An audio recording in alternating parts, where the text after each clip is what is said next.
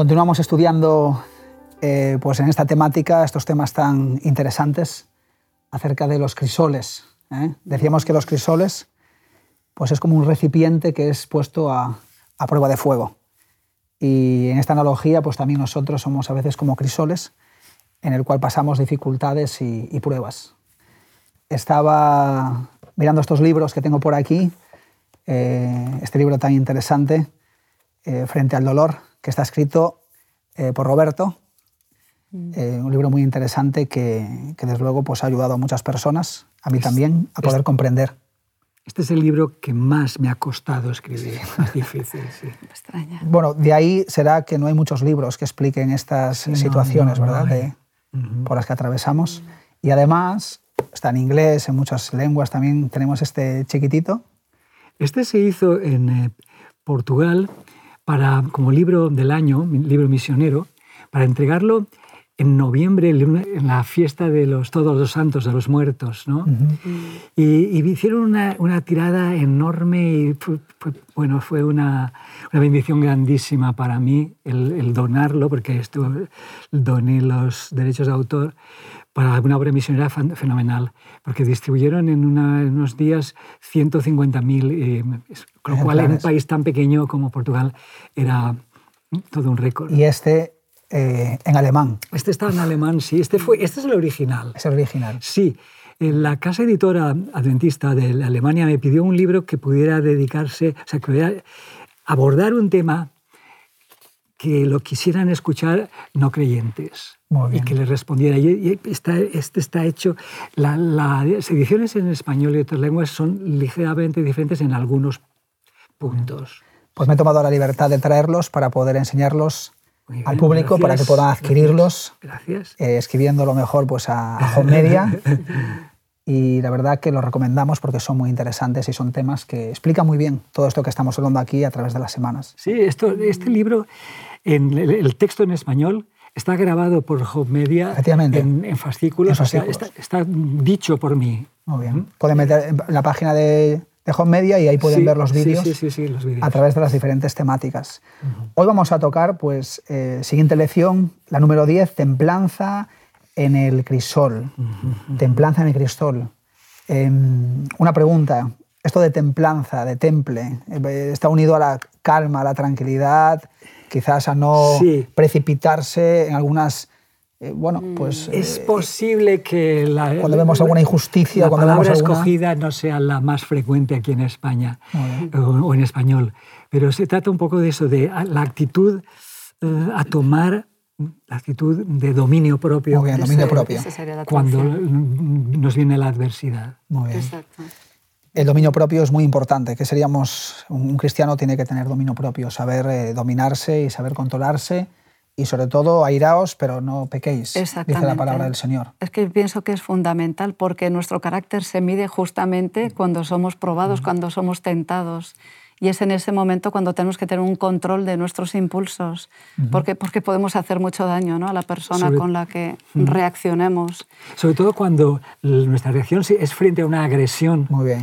Hay cosas que nos vienen, enfermedades, etcétera, que decimos, bueno, ¿quién tiene la culpa?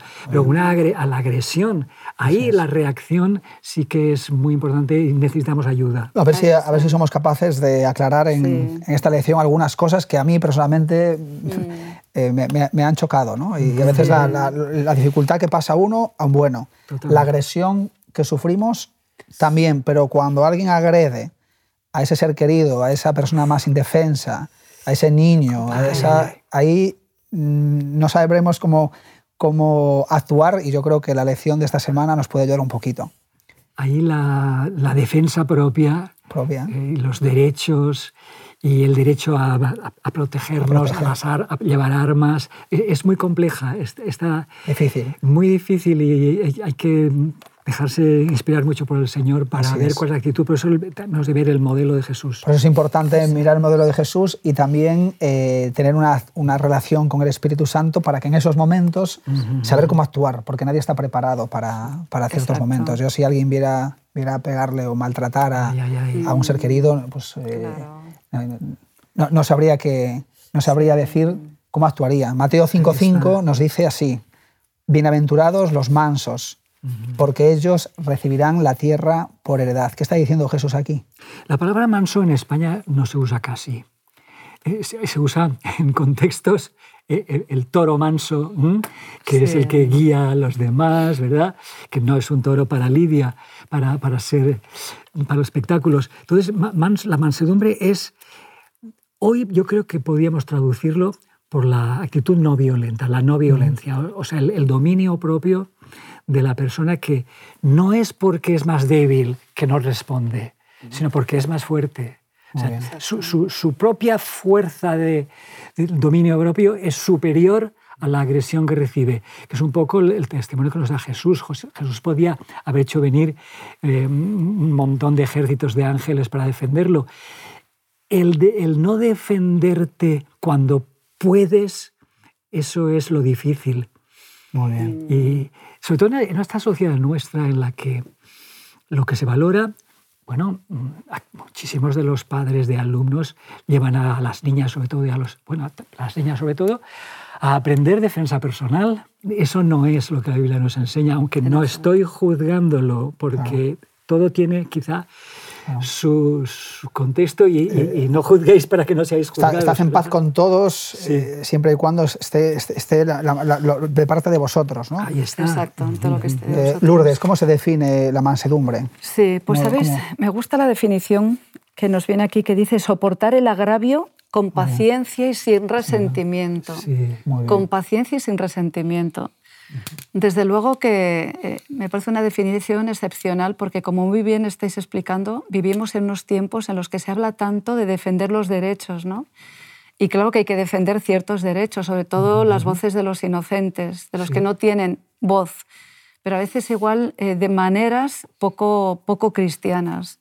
Y aquí Jesús nos invita, bueno, la palabra de Dios nos invita a, pues a, a imitar a Jesús. Como muy bien habéis mencionado, su fortaleza era el saber actuar ¿no? en cada momento, en vez de reaccionar, saber callar a tiempo, no querer buscar la justicia, no querer protegerse él, ¿no? Podía haber hecho venir millones de ángeles para que lo defendieran, haber eliminado a los romanos, a los que le estaban de alguna forma, atacando. Pero él dejó el juicio al Señor, ¿no? el que en su momento se encargará de dar a cada uno el merecido de sus decisiones. Entonces, em, vivimos en una sociedad en la que no es fácil tener dominio propio, que yo creo que es la, palabra que mejor define la mansedumbre, porque no es muy al uso, ¿no? O la humildad, que creo que es una sinónima. Vivimos en unos tiempos en los que no es fácil, solamente con la ayuda de Dios. Y, además que hasta la propia experiencia eh, laica, o sea, no, no, no creyente, la violencia engendra violencia. Así es. Y en esta sociedad misma en la que vivimos, la no violencia, o la, reacción no violenta ha dado resultados más positivos a veces que, graves guerras con las que estamos metidos ahora, por ejemplo. Eh, yo me recuerdo en mis años jóvenes, son los años de, de Gandhi, Martin Luther King, o sea, los grandes héroes de la no violencia, que se inspiraban en Jesús. Y recuerdo con el, profesor Pose que me decía, ojito, porque los que más ejercitan nuestra paciencia suelen ser los que más necesitan nuestro amor. Muy bueno. ¿eh? Los que más ejercitan nuestra paciencia suelen ser los que más mm. necesitan nuestro amor. Y si pensásemos eso, pues probablemente eh, tendríamos una vía para actitudes no violentas, o sea, respuestas mansas o el, de dominio propio. Mateo 5.5 está en el contexto del Sermón del Monte. Sin ninguna duda es la mejor predicación que tenemos, ¿verdad?, de parte de Jesús. es un proyecto de vida, más que una predicación, es un proyecto de vida, es una propuesta de vida, principios. Eh, yo le digo a mucha gente que nosotros no solamente debemos de conocer a Jesús, sino también conocer sus enseñanzas y, y interiorizarlas. Jesús aquí nos dice algo muy importante, sobre todo lo que decías, ¿no? la violencia, eh, pues lleva violencia. De hecho, Romanos 12, 21 nos dice que no seamos vencidos por el mal, sino que la manera de vencer el mal es, con el bien. Porque si no, si tú me pegas, yo te pego, y, tú me robas, yo te robo, ojo por ojo, diente por diente, pues ese es el argumento ojo por ojo y diente por diente, acabaríamos todos ciegos y sin ningún diente. Y no me extraña que vivamos en una sociedad tan violenta, porque aparte todo el mundo, eh, sobre todo los medios de comunicación, que tanto hablan de violencia, ¿no? pero no se habla de la violencia verbal, por ejemplo. Claro que sí. La violencia gestual de, de, que a veces, ¿no? la violencia pasiva, donde este moda de grabar con los móviles y enseñar las peleas que hay. Es mucho más nociva que otras. Sí. No confiéis en la violencia, dirá el Salmo 62, 10. Me, me gusta esto. No confiéis en la violencia. E incluso mm, para resolver los problemas. Durante los años en que he trabajado como responsable del Departamento de Educación en, en esta división, tuve que asistir y aprender mediación. Hay mucha violencia entre los niños y los, y los adolescentes, ¿sí? Y funcionan incluso a nivel laico, no solo estoy hablando de medios cristianos, la mediación que es la, gestión de, sin violencia. ¿Cómo pueden, los propios niños pueden aprender a buscar actitudes que convenzan al, que, al agresor de que eso no está bien, que no le conviene, y hay toda una, una formación. Hay, mecanismos, procedimientos. Para, para aunar, aunar, las partes. Qué triste que esto también tenga que estudiarlo nuestras eh, asistentes sociales y otro para mediar entre parejas. Mm. Pero la, mediación eh, eh, da resultados. La mediación la deben de hacer personas adultas, sobre todo, y, no mirar para otro lado, porque no mirar para otro lado ante el agravio mm. sería también una ah, forma de, una forma de violencia. Es una forma de violencia. El, el, mm. solo dirá muy, muy, claramente en el libro de los Proverbios, si al violento no le paras los pies, le estás dando alas, ¿verdad?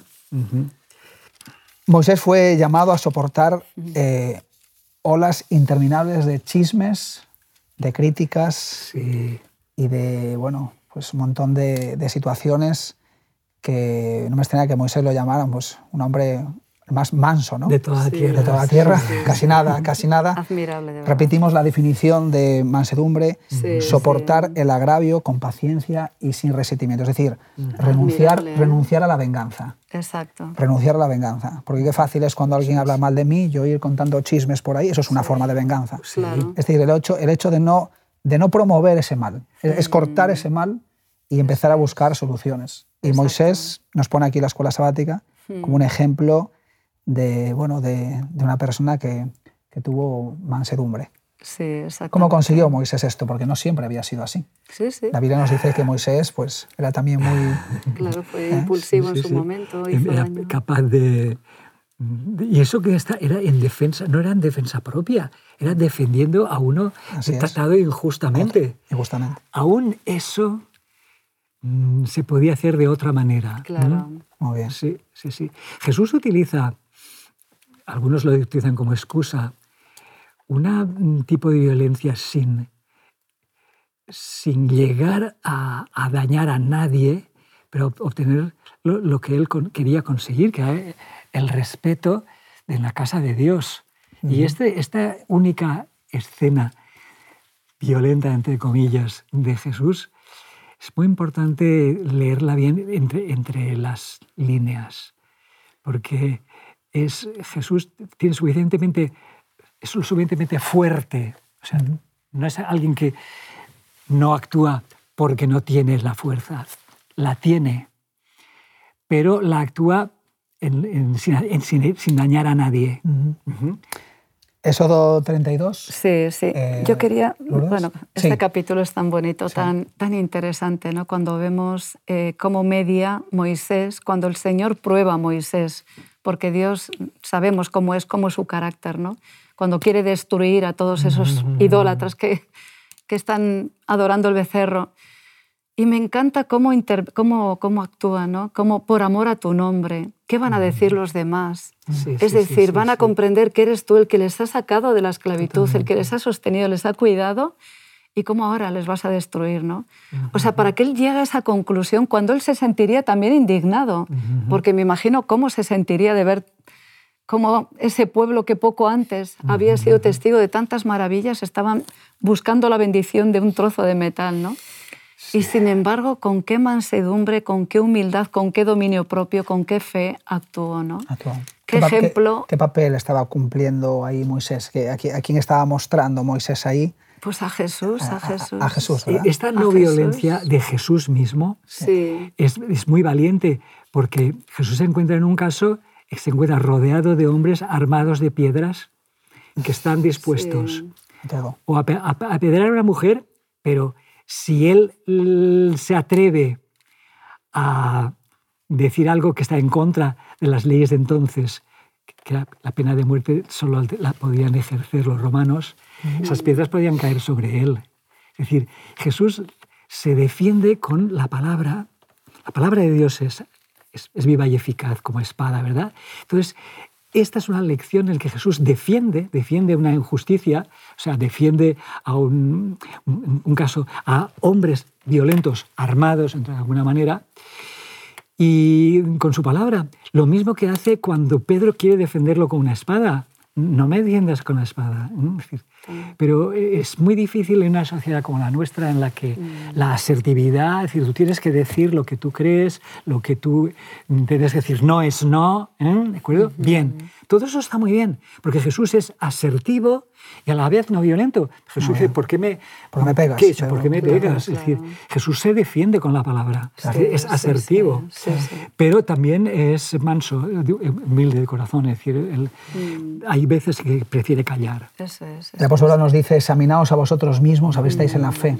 Exacto. La, la fe es una manera de, de creer y yo creo que hoy en día, la, que hablábamos sobre la fe, eh, aquí tiene un papel muy importante porque, bueno, yo no llevo muchos años en el ministerio pastoral, no he visto peleas físicas, pero sí que he visto muchas veces violencia Verbal. verbal, eh, violencia, la crítica para mí es una violencia, la, di- Sí. la difamación es una violencia, Muy grave. Sí. eh, la ausencia de, por ejemplo, de respeto eh, o la ausencia de amor, eh, todo eso genera violencia. A mí por lo menos me duele ver a veces Claro, gente claro. como se dice uno, como se dice otro. Sí, Eh, sí. Así es. Entonces la palabra de Dios nos enseña que- qué actitud, ¿no? Qué actitud.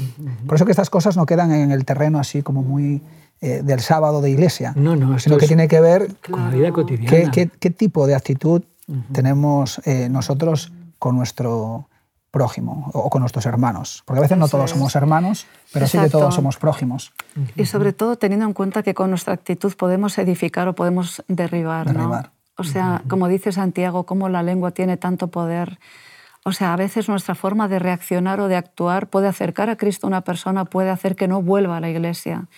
Como estás mencionando, Israel, ¿cuántas personas han dejado de venir a la iglesia no porque no creen en las doctrinas, sino porque tristemente no han recibido ese cariño, ese trato, esa aceptación, sino que por el contrario se les ha juzgado o se ha reaccionado mal? ¿no? Por eso el ejemplo de Jesús tiene tanto poder para nosotros hoy. Así Y sobre es. todo porque hoy más que nunca parece que queremos defender nuestros derechos y no siempre de las formas adecuadas. ¿no? A veces aprender pues, a, actuar de la forma adecuada, ¿no? a recibir el, el desprecio o la indiferencia con la actitud adecuada. Es lo que tenemos que aprender. Y yo soy consciente de que por nosotros mismos es imposible. Por eso, siguiendo la tónica que hemos seguido durante toda esta escuela sabática, es solamente con la ayuda del Espíritu Santo. Él es el que pone la paciencia, uno de los frutos del Espíritu Santo, ¿no? Esa paciencia para ser mansos, para tener el dominio propio, ¿no? que es una fuerza La- muy grande. Exacto. Contrariamente a lo que pensaba o, enseñó Nietzsche, que la predicación del amor de, de Cristo es una debilidad, hace falta ser muchísimo más fuerte para, Para, para, para ser manso, y- ser manso y para buscar soluciones pacíficas que para volverte, o sea, para, para utilizar armas, para defenderte, eso es muy, muy fácil. por eso a veces esto que se dice de es que este tiene carácter fuerte y es muy agresivo, esto no es que sea fuerte, es que es muy débil realmente, ¿no? Exacto, no, porque no tiene se control sí sobre, sobre sí mismo. Amar a los que nos hieren, realmente eh, la temática, el, el crisol, ¿eh? es un crisol, eh, amar a los que nos hieren. Y a veces hemos encontrado ahí como algunas filosofías por ahí que tratan de rebajar un poquito este marco, ¿no? que, o esta propuesta que Dios nos, nos hace. No, no es una propuesta, realmente es un imperativo. Dios lo dice así, amar a los vuestros enemigos. Y esto pues es, una, es una, un llamado que Dios hace a nuestras vidas para que eh, nosotros entendamos que no podemos hacer eso por nosotros mismos. Necesitamos al Señor. Porque a veces eh, no tú me hieres, no, no, te dejo de hablar te dejo de saludar. O uso las redes sociales para decir cosas sin nombrar tu nombre. Es muy típico eso también. Eso es una, una, agresividad muy... Muy sutil. Muy sutil, pero mucho más eficaz que otras. Sí, sí. Utilizo... Más, cruel, más, cobarde. Así es. Que decirte, mira, este es el problema que tengo yo contigo, me has hecho daño, yo te he hecho daño. Y, y, la verdad que el Señor, en primer lugar, nos pone el perdón como la herramienta principal para seguir avanzando. Así es. En Mateo 5, 43 al 48, el amor al enemigo. Oísteis que fue dicho, amarás a tu prójimo y aborrecerás a tu enemigo. Esto es lo, más típico. Mm. Sí. ¿Sí?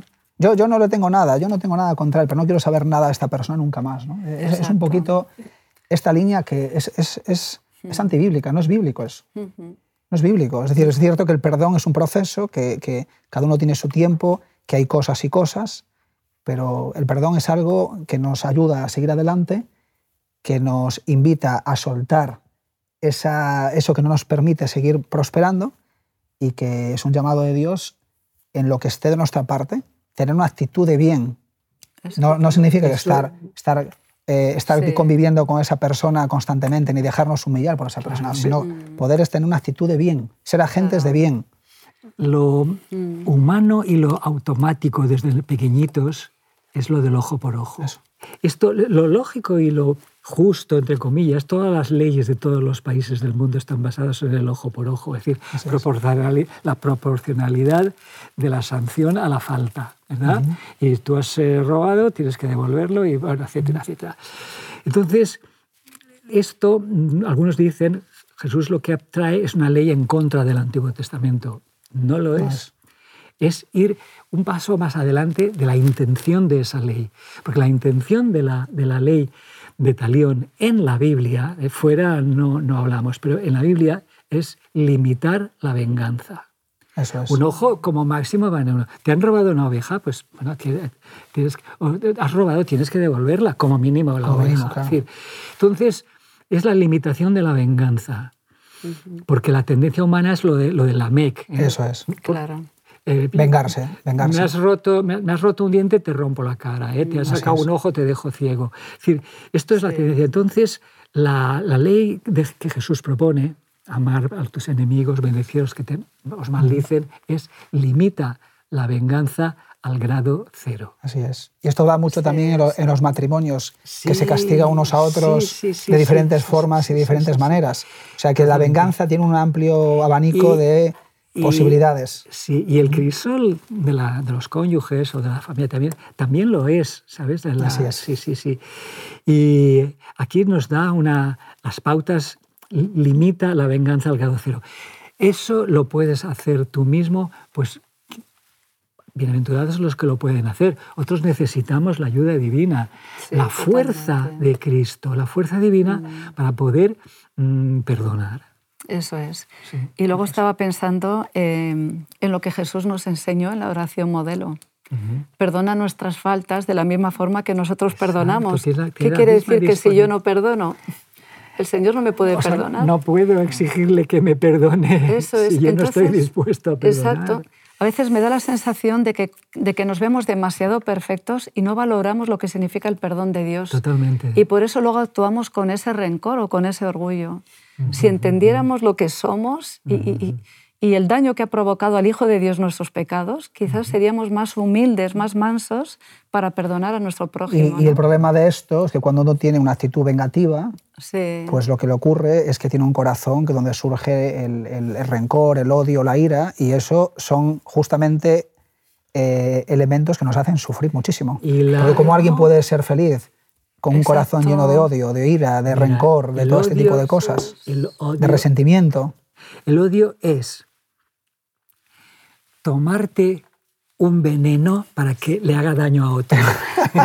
Muy inteligente eso. Es verdad. Jesús dice, amad a vuestros enemigos, bendecid a los que os maldicen, haced bien a los que os aborrecen y orad por los que os maltratan y persiguen.